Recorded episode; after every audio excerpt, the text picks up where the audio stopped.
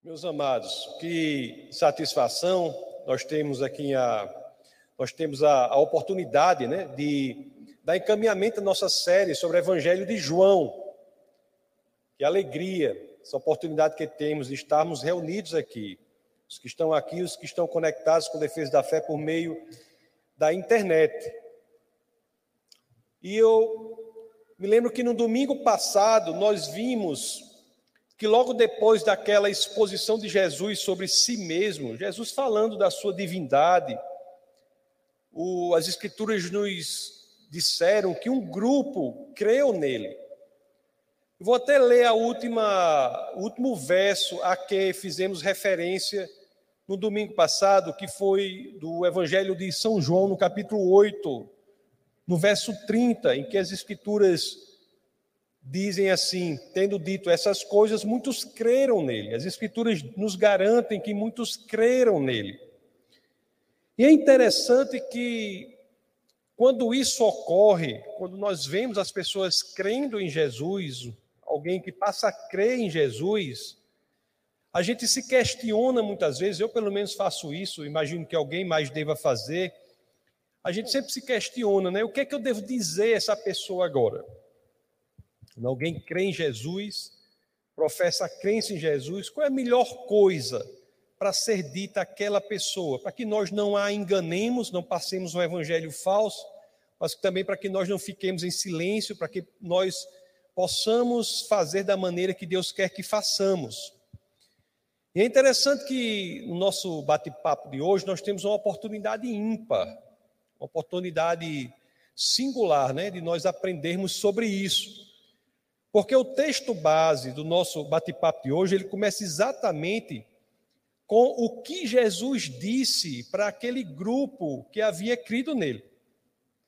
Então é muito interessante isso para que nós possamos aprender o que Jesus lá na festa dos tabernáculos, após grande tempo de ensinamento e ter sido algumas vezes colocado, né, numa situação difícil, ter tentado explicar a verdade e estar ali explicando. Finalmente as escrituras dizem que um grupo creu nele. Então, nessa situação, vamos ver o que, que Jesus diz. Então é neste contexto que eu peço a vocês que, é claro, assim querendo, abram as escrituras naquele que é o primeiro verso do texto base de hoje, que é exatamente João capítulo 8, verso 31. Vamos ler o que Jesus disse àquele grupo. João 8, 31 nos diz assim: Disse Jesus aos judeus que haviam crido nele: Se vocês permanecerem firmes na minha palavra, verdadeiramente serão meus discípulos. Olha que coisa interessante, né? As pessoas chegaram naquele momento e disseram assim: Eu creio em, em você, eu creio no Senhor. E Jesus, ele é tão claro, tão objetivo, ele é tão sincero na caminhada cristã, que a primeira coisa que ele diz é isso: creram, tudo bem. Mas se vocês permanecerem firmes em minha palavra, se vocês permanecerem firmes em meu ensinamento, aí sim vocês serão considerados verdadeiramente meus discípulos. Quando nós lemos isso e paramos para pensar sobre isso, é que nós começamos a ter a dimensão da profundidade desta passagem. É porque aqui Jesus estabelece algo que muitos parecem não ter ciência disso. Jesus estabelece que é possível crer nele e não ser o seu discípulo. É possível crer nele e não ser discípulo dele. Jesus estabelece que para que sejamos verdadeiramente discípulos dele, além de crermos, nós temos que permanecermos nas, nos ensinamentos dele permanecermos nas palavras dele, permanecermos firmes em Sua palavra. É um princípio poderoso. O princípio que é tão importante no ministério cristão, né? E é importante em todas as áreas, mas no ministério cristão é central. É a perseverança em Cristo, que é o sinal de que somos discípulos dele. É a perseverança. A perseverança, meus amados, é um, uma virtude que não pode ser negligenciada. No domingo passado, nós nos debruçamos né, sobre a virtude da coragem, igualmente importante, mas hoje parece o que, o que nos salta a luz, nos salta a vista aqui, o que parece ter luz no texto é a virtude da perseverança.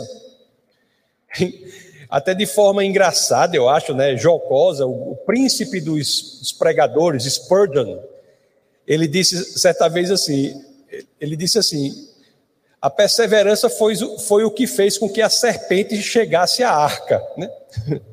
Vocês verem como a perseverança é um negócio importante. Spurgeon falou isso aí. Né? Pela perseverança, a cobra alcançou a arca.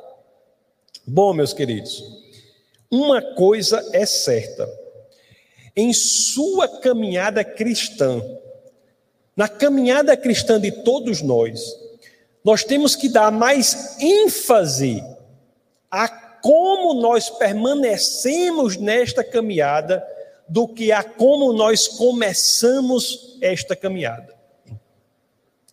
Existe uma tendência muito perigosa, porque tem a aparência de ser boa, não ser tão destrutiva, que é a tendência de supervalorização de como começamos a caminhada cristã, sem que tenhamos o mesmo cuidado, o mesmo zelo em investigar como permanecemos na caminhada.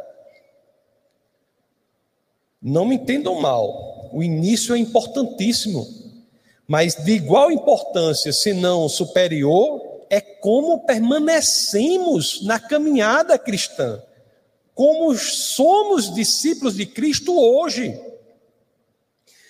Porque não importa muito como começamos, o que vai importar mesmo para mim e para você é como terminamos a nossa caminhada. Meus amados irmãos, vocês que estão aqui, os que me ouvem, eu peço até licença para vocês para que possa fazer essas perguntas. Mas qual foi a última vez que você colocou o seu coração sob escrutínio, sob investigação. Qual foi a última vez que você se perguntou a si mesmo?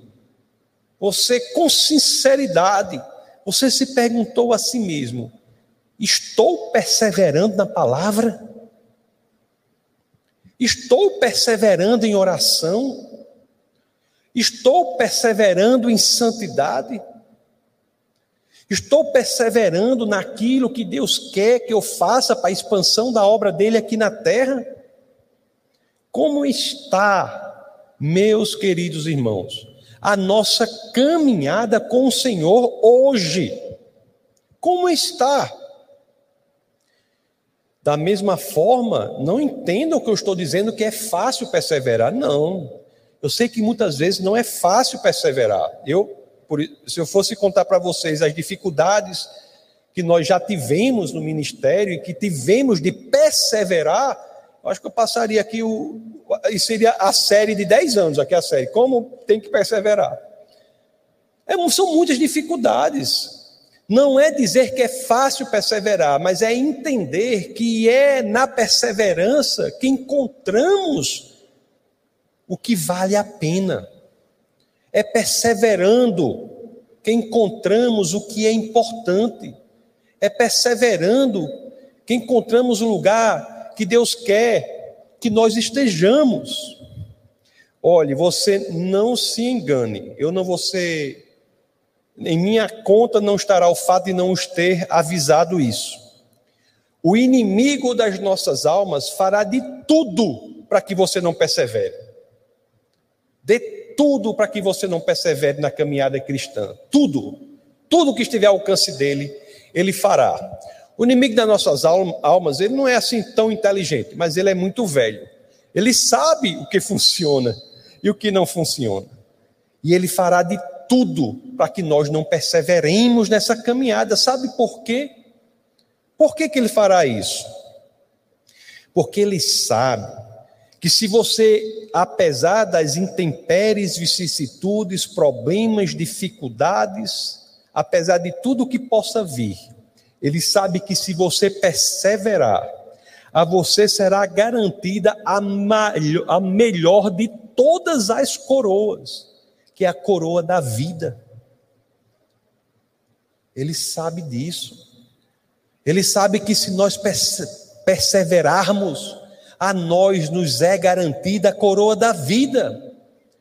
Meus queridos, se você pensar bem sobre isso, tem prêmio maior, tem garantia melhor do que esta a coroa da vida se nós perseverarmos? Olha o que nos diz, para que façamos alusão às Escrituras, olha o que nos diz o livro de Tiago, no capítulo 1, no verso 12. Olha o que Tiago 1,12 nos diz: Feliz é o homem que persevera na provação, porque depois de aprovado receberá a coroa da vida que Deus prometeu aos que o amam. Meus amados, tentações, provações, dificuldades chegam. Eu sou um exemplo disso. E todos aqui, se pensarem bem, são exemplos disso também. Essas coisas chegam. Mas também nós temos de saber que são nas promessas do Senhor que encontramos o ânimo e a coragem para vencer toda e qualquer provação, dificuldade e sofrimento.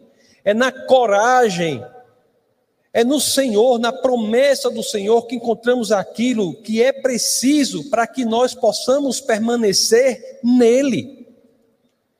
Em Cristo, vocês sabem disso, nós encontramos a vida.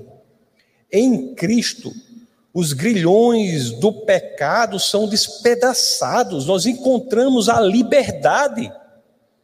É nele em Cristo que, em lugar daquela prisão suja, né, com grades enferrujadas, a nós nos é entregue algo diferente a coroa da vida.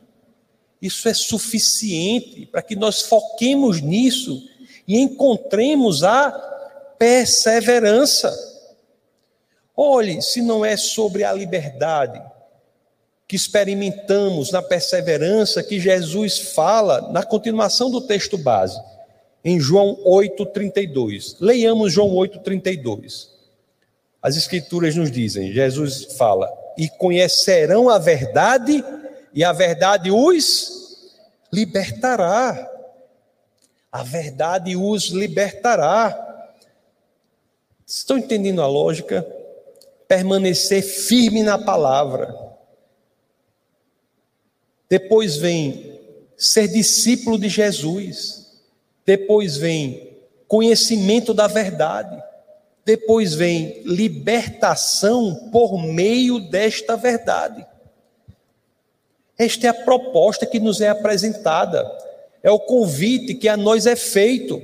E eu devo lembrar a vocês, não é? Aqui em João 8:32, quando nós lemos isso no original, em grego, mais uma vez digo, Antigo Testamento escrito em hebraico, algumas partes em aramaico, Novo Testamento em grego. Quando nós lemos o Evangelho aqui em grego, a palavra que é traduzida para a verdade, aqui em João 8,32, é aletheia. Aletheia. E como é que Jesus se autodefine em João 14,6? Eu sou o caminho, a verdade e a vida, ninguém vem ao Pai senão por mim, e em grego o que é que nós temos? Caminho, nós temos Rhodes, vida zoe e verdade aletheia. A verdade liberta, e a verdade que liberta é aletheia, e aletheia é Cristo Jesus, o Deus encarnado. Meus amados irmãos, como vocês já notaram, já falei, o contrário da liberdade que encontramos em Cristo é o quê? É a escravidão que encontram, que alguns encontram no pecado. O pecado escraviza. Preste bem atenção, meus queridos. Existe um erro muito grande e é perigoso também esse erro em definir o pecado apenas como uma escolha. Não é que seja erro, vou ser mais preciso, é uma definição correta, porém incompleta. As pessoas dizem, pecado é errar o alvo. É correto, mas é incompleto, porque não dá a dimensão do que é o pecado. O pecado deve ser definido como algo que exerce um senhorio, algo que exerce poder. Quando nós dizemos que somos, podemos ser escravos do pecado, é porque definimos pecado não como uma simples escolha. Não, nós, nós não somos escravos de nossas escolhas se as escolhas não tiverem a capacidade de exercer poder sobre aqueles que enveredam por elas. Nunca se esqueçam, o pecado exerce um poder, um poder. Lá em João 8:34, as escrituras registram Jesus falando, né? Diz assim: Jesus respondeu: Digo-lhes a verdade, todo aquele que vive pecando é escravo do pecado. Escravo do pecado. O pecado é uma coisa que temos que ter muito cuidado com ela, porque quando enveredamos por isso, este pecado passa a exercer poder sobre a pessoa e cada vez é mais difícil a pessoa sair. Não é impossível. Em Cristo, todas as coisas são possíveis, mas é mais difícil. Tem uma história de três pregadores famosos. Eles foram pescar. Aí eles estavam lá no barco, no meio lá do, era um, um lago, né? Que em nós seria um açude, um açudão, né? Estava lá no meio os três. Aí um olhou para os dois, dois e disseram assim: estavam três, os três grandes pregadores lá no barco. Aí um olhou para os outros dois e disse assim: Ei, o que, que você acha de a gente confessar um ao outro os nossos maiores pecados aqui? E aqui mesmo nós oramos um pelo outro. Aí os outros disseram: rapaz, excelente ideia. Aí os outros dois começaram, né? O primeiro, o, o outro lá começou a dizer assim: olha, meu maior pecado é que eu gosto de ir à praia para ficar olhando as mulheres andando lá na praia. Aí o outro disse: e é. Aí o outro disse: olha, pois o meu maior pecado é que eu gosto de tomar umas grandes quando ninguém está olhando. Aí aquele que sugeriu ficou calado assim, né? E o povo olhando para ele, os outros dois olhando para ele, ele disse: E você não vai dizer não? Aí o terceiro disse: Pois o meu maior pecado é que eu sou muito fofoqueiro. o pecado, os outros ficaram com medo, por quê? Porque o pecado exerce um poder. A sugestão daquele foi já fruto do poder, ele já era escravo do pecado da fofoca já promoveu aqui para fofocar dos outros. Meus queridos, e parece até que o pecado da fofoca é um dos mais poderosos que tem, né? Por aí. É por isso que nós temos, diante dessa percepção, meus queridos, de buscar uma vida que espelhe Cristo. Isso é uma dimensão importante. A perseverança faz com que sejamos discípulos de Cristo que se exterioriza esse discipulado por uma vida de busca de sermos mais e mais parecidos com Ele. Já falei isso aqui algumas vezes, eu repito hoje, né? Eu e a pastora, quando nós nos convertemos, nós tivemos assim uma grande, grande bênção de Deus que nós nos convertemos numa igreja muito séria. Assim, os pastores eram seríssimos. Nunca tive assim um exemplo negativo de, de, assim na minha conversão eram igrejas muito sérias, os pastores eram seríssimos, e eu já falei algumas vezes, repito, a pastora lá, a nossa pastora, que era a pastora Marinila, que está nos braços do Senhor já, ela me disse logo ali no começo da minha caminhada, ela disse algo assim que eu não, naquele momento não dei muito valor, né? Já falei para vocês. Ela disse assim: olha, Tassos, você conhece um cristão não pelo que ele diz, você conhece um cristão pela forma como ele vive. Na época lá, não dizia, mas isso é uma doidice, isso aí é... Isso aí eu achei assim, né? Eu tenho, isso aí foi um. Mas eu, hoje eu vejo assim, que, que ensinamento profundo, né? Naquela época eu não consegui ver aquilo, quão grandioso era aquilo. E ela dizia para mim logo no começo ali para a gente: Você conhece um cristão pela forma como ele vive. O verdadeiro cristão é aquele cujo Senhor é Cristo e não o pecado. Não existe cristão, por melhor que ele fale, que o Senhor não seja Cristo, seja o pecado. Ele pode até estar crendo em Cristo intelectualmente, mas ele não é discípulo de Cristo. Você está vendo aqui a distinção que Jesus fez ali logo no começo? Que isso nos ensina, meus queridos, e eu tenho que tocar nesse ponto. Cuidado com os falsos mestres. Os falsos mestres são exatamente estes que ensinam algo e vivem algo diferente. São pessoas que podem até pregar a liberdade do pecado, mas suas vidas denunciam uma vida de corrupção no pecado. Cuidado, as escrituras são claras nisso. Isso é muito grave. Lá na segunda epístola de Pedro, depois em casa vocês podem ler o capítulo 2 todo, que fala sobre isso, mas eu vou ler só do verso 17 ao 21, para vocês verem o quão grave isso é. Quando as escrituras dizem assim, na segunda epístola de Pedro, no capítulo 2, do verso 17 ao 21, as escrituras dizem assim, falando dos falsos mestres: Esses homens são fontes sem água e névoa impelidas pela tempestade a escuridão das trevas lhe está reservada, pois eles, com palavras de vaidosa arrogância e provocando os desejos libertinos da carne, seduzem os que estão quase conseguindo fugir daqueles que vivem no, do, no erro. Prometendo-lhes liberdade, eles mesmos são escravos da corrupção, pois o homem é escravo daquilo que o domina. Se tendo escapado das contaminações do mundo por meio do conhecimento de nosso Senhor e Salvador Jesus Cristo, encontram-se novamente nelas enredados e por elas dominados, estão em pior estado do que no princípio. Você veja, você está entendendo? Se a pessoa pode até ter começado bem, mas se desvia, e não tem a ciência desse desvio, está em pior estado do que no princípio. E olha o que o verso 21 nos diz sobre isso.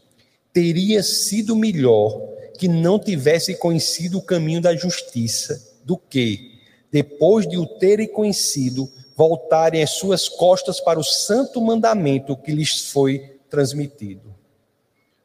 A palavra dura, né, das Escrituras, mas uma palavra que de, faz com que nós devemos ter muito cuidado com a forma como vivemos.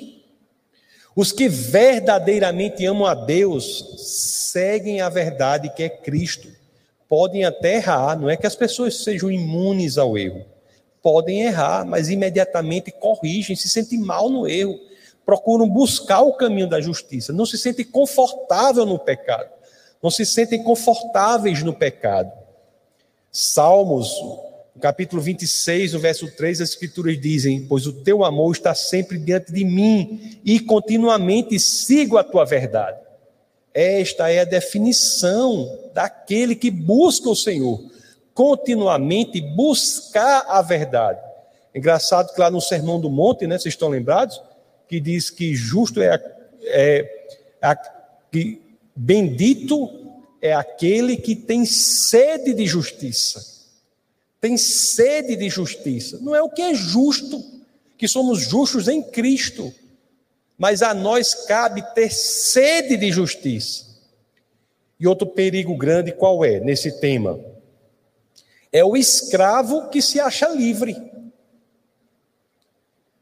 Uma das piores coisas que tem é aquele que está na escravidão, mas não tem percepção do seu aprisionamento. No texto base de hoje, nós vemos que esta é a resposta que Jesus dá aos judeus, porque os judeus achavam que estava tudo bem quando estava tudo mal. E tem gente que vive assim. Pessoas que se acham livres sem ser livres, mas que, por se acharem livres, não veem a sua necessidade de Cristo. Isso é muito perigoso. Vamos ver aqui no texto base, em João 8,33, vamos ver o que Jesus diz em resposta, né? a isso aí. Vamos ver o que eles dizem. Vamos, vamos ver em 8,33 o que os judeus disseram. Olha o que os judeus disseram. Eles lhe responderam: Somos descendentes de Abraão e nunca fomos escravos de ninguém. Como você pode dizer que seremos livres? Quando a pessoa é exposta a isso, o que é que ela vai dizer? Vai alegar outras coisas. Não, eu não sou escravo do pecado, eu sou descendente de Abraão. Como é que você, Jesus, pode querer me libertar se eu não sou escravo? Como se a descendência de Abraão garantisse algo. Essa cegueira é tão grande, né? Aliás, é tão grande aqui porque o judeu está dizendo que nunca foi escravo. É tão grande que nem no natural ele vê que foi escravo o tempo todo. Não é? O judeu dizendo que nunca foi escravo. É escravo espiritualmente e se é naturalmente é que é mesmo foi escravo no Egito, e depois que, que os reinos se separam, foram escravos da Assíria, Pérsia, Grécia. Aliás, aqui no momento em que está falando com Jesus, os judeus estão sob o domínio de Roma, do Império Romano. Mas eles uma cegueira tão grande, um conforto tão grande na escravidão, que não se acham presos, não se acham aprisionados e não sentem a necessidade de Cristo. carecem, né, ou não veem a necessidade de jogar a luz sobre a maior das escravidões, que é a escravidão da alma. Meus queridos, hoje em dia não é muito diferente, não. Quantos estão aí descendo num escorrego?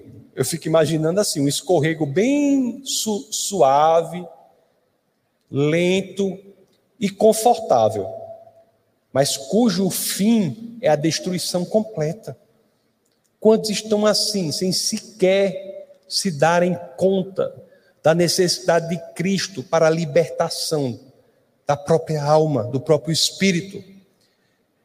J.C. Ryle, ele escreveu o seguinte, eu peguei um, que ele diz assim, sobre os dias de hoje, ele diz assim, ó, ambição, amor pelo dinheiro, paixão pelo álcool, a ânsia pelo prazer, a jogatina, a glutonaria, os relacionamentos ilícitos, esses têm sido tiranos entre tantos homens.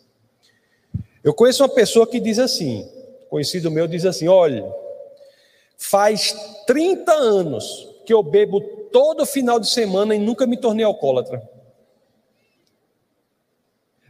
Já pensou? 30 anos o cara bebendo todo final de semana e ainda acha que não é alcoólatra. é um, um elemento psicológico de fazer com que a pessoa fique confortável na escravidão. Olha o que Jesus esclarece aqui em 8,34, João 8,34, a resposta que Jesus dá. E Jesus respondeu: Digo-lhes a verdade, todo aquele que vive pecando é escravo do pecado. Para deixar mais claro ainda isso aqui, né, que eu já me referi antes, a mesma lógica, vou dizer o que o apóstolo Paulo faz, que o apóstolo Paulo usa a mesma ilustração na carta aos Romanos, no capítulo 6, no verso 16. Quando as escrituras dizem: Não sabem que, quando vocês se oferecem a alguém para lhe obedecer como escravos, tornam-se escravos daquele a quem obedecem? Escravos do pecado que leva à morte ou da obediência que leva à justiça. Nos dois últimos versos aqui do texto base de hoje, Jesus ele vai lidar com esse argumento da descendência de Abraão, que é levantado aqui pelos judeus. Os judeus não entenderam essa questão da descendência. Eles acham que, que no mundo de hoje isso ocorre também, né? As pessoas dizem assim: ah, porque eu sou. Tem um amigo meu que diz assim: ah, é, pastor, não sei o quê. Ele diz para mim: eu sou eu sou a oitava geração de protestantes em minha família.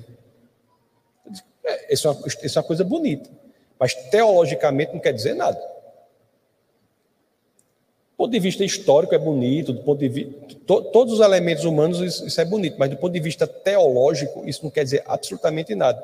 Você já ouviu dizer assim, fulano é neto de Deus? Eu sou bisneto de Deus. Já ouviu dizer isso? Todos têm de se fazer filhos de Deus filhos de Deus. E os judeus acham que não, acham que a descendência de Abraão garante algo, quando na realidade as escrituras, quando falam da descendência, apontam para um que é Cristo, em quem todos são livres. Apontam para um só descendente que é Jesus. Eu vou ler aqui o verso 35 e 36, João 8, 35 e 36, são dois últimos versos do texto base de hoje, e depois vou explicar isso com a, com a passagem de Paulo. Olha o que João 8, 35 e 36 as escrituras dizem. Jesus dizendo: escravo não tem lugar permanente na família, mas o filho pertence a ela para sempre. Portanto, se o filho os libertar, vocês de fato serão livres. Escravo não tem lugar permanente na família, mas o filho pertence a ela para sempre. Portanto, se o Filho, com letra maiúscula, os libertar, vocês de fato serão livres. Jesus está dizendo assim: olha, essa coisa de descendência de Abraão, para vocês entenderem bem, é apontando para Jesus, por meio de quem todos são livres do pecado.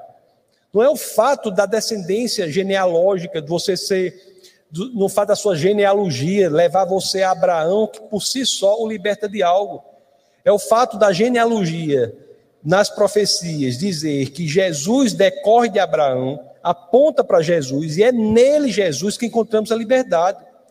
Olha como Paulo explica isso bem nos, na carta aos Gálatas, no capítulo 3, do verso 16. Ele explica assim: diz assim, ó.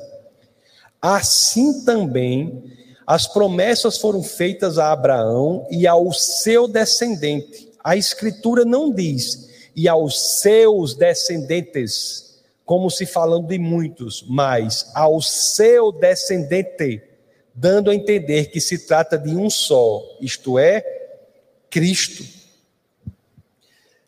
Meus queridos, eu sei que talvez tenha ficado um, pouco complexo, mas o que eu quero dizer para vocês é o seguinte: o entendimento dos judeus é que o argumento da descendência de Abraão era suficiente para os tornar livres, assim como para muitos o argumento de estar na igreja, o argumento de ser filho de pastor, ser filho de crente, ser filho daquilo, daquilo outro, o argumento de ter de que não sei o que eu fui cresci na igreja, nada disso.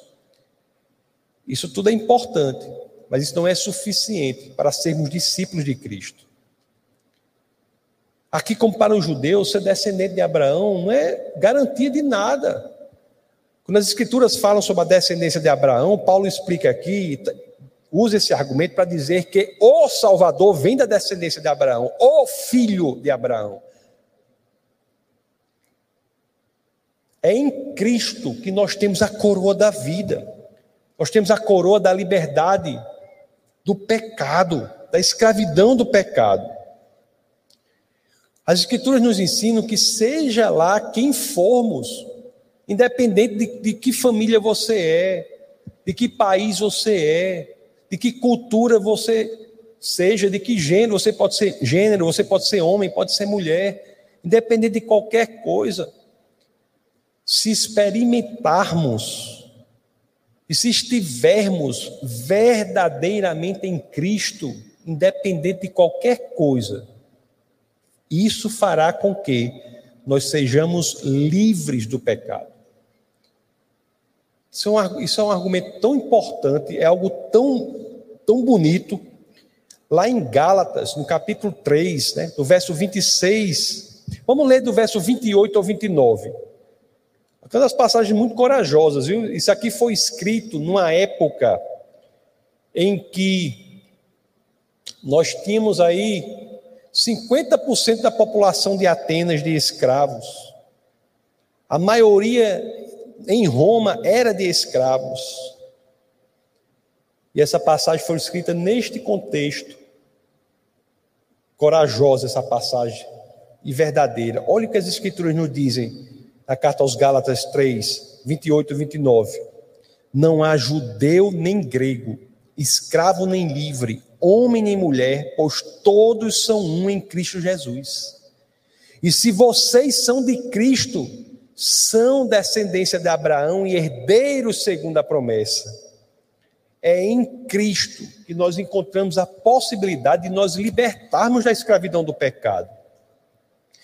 Às vezes as pessoas chegam né, na função de pastor, alguns chegam e dizem assim: Pastor, eu estou lutando com esta, este problema específico. É muito difícil. Nós sabemos que é difícil, mas nós também sabemos que a solução para isso independe do passado daquela pessoa. A solução para isso está se ela verdadeiramente entender que em Cristo ela encontrará a liberdade, encontrará a força para ser livre da escravidão do pecado. Basta para isso que, que a pessoa creia verdadeiramente e persevere. Olha, essa é uma palavra que, esse entendimento das Escrituras, e quando nós olhamos para isso, é uma palavra que muda vidas. É incrível. Muda vidas. O entendimento de que a pessoa não precisa continuar incorrendo no pecado, porque ela pode entender e buscar forças em Cristo para se libertar desta escravidão. Porque o pecado ele é destrutivo, ele acaba casamentos, acaba família. O pecado tem consequências práticas muito severas, acaba carreiras, destrói a pessoa.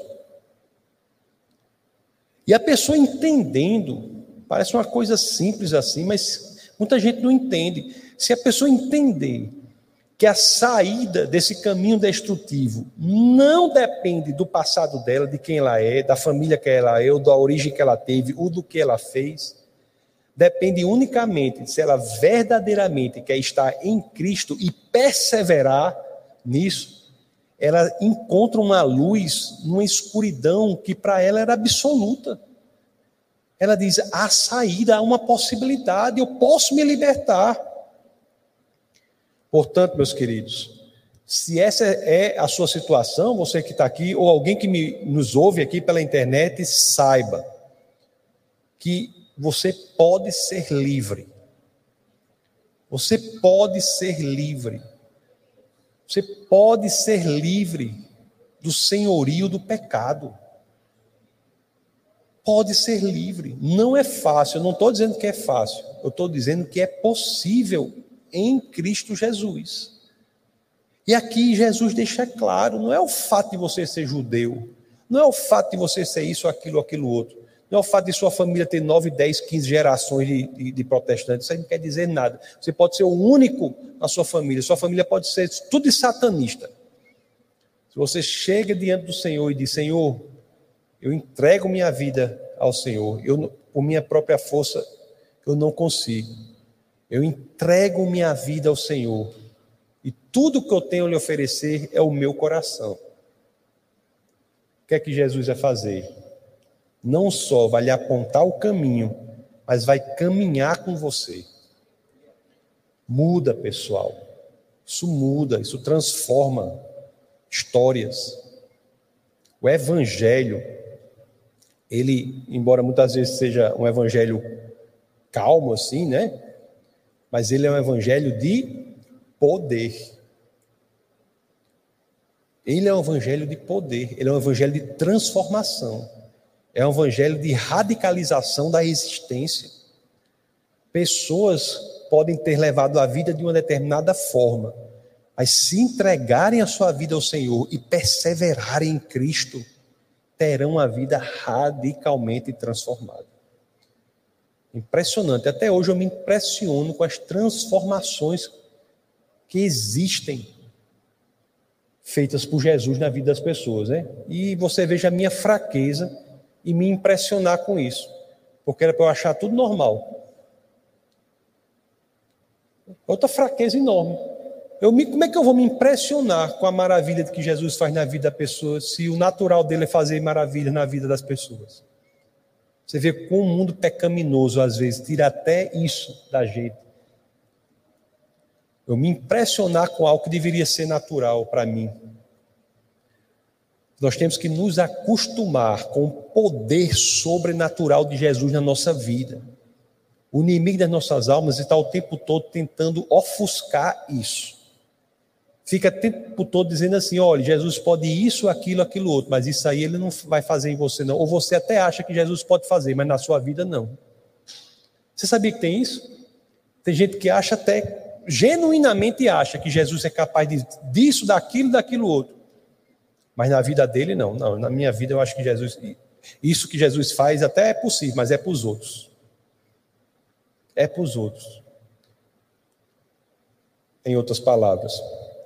É uma sugestão né, do inimigo das nossas almas que nós abandonemos a perseverança em Cristo, na concepção, na verdade, de que Ele é o Deus encarnado, é isso que Ele estava ensinando aos judeus ali, e que Ele pode transformar a nossa vida, independentemente de quem sejamos. Amém? Então, se você está nessa situação, ore ao Senhor, peça a Ele para que verdadeiramente caminhe com você contra a escravidão do pecado, dê nome ao seu pecado, é a primeira coisa que você tem que fazer, identifique o que é. Isso é muito importante. As pessoas que lutam contra a escravidão de pecado têm que dar nome ao pecado. Tem que dizer o que é. Qual é o problema específico que você está enfrentando? Dê nome àquilo, diga o que é e tem a percepção de que Deus é maior do que tudo aquilo e de você basta a sua sinceridade de coração. Renda-se perante a mão poderosa do Senhor. Amém? Então, se você está aqui, ore. Se nos ouve pela internet, ore. E se assim o Senhor lhe encaminhar no futuro, você testemunha dos feitos dele na sua vida. Vamos orar.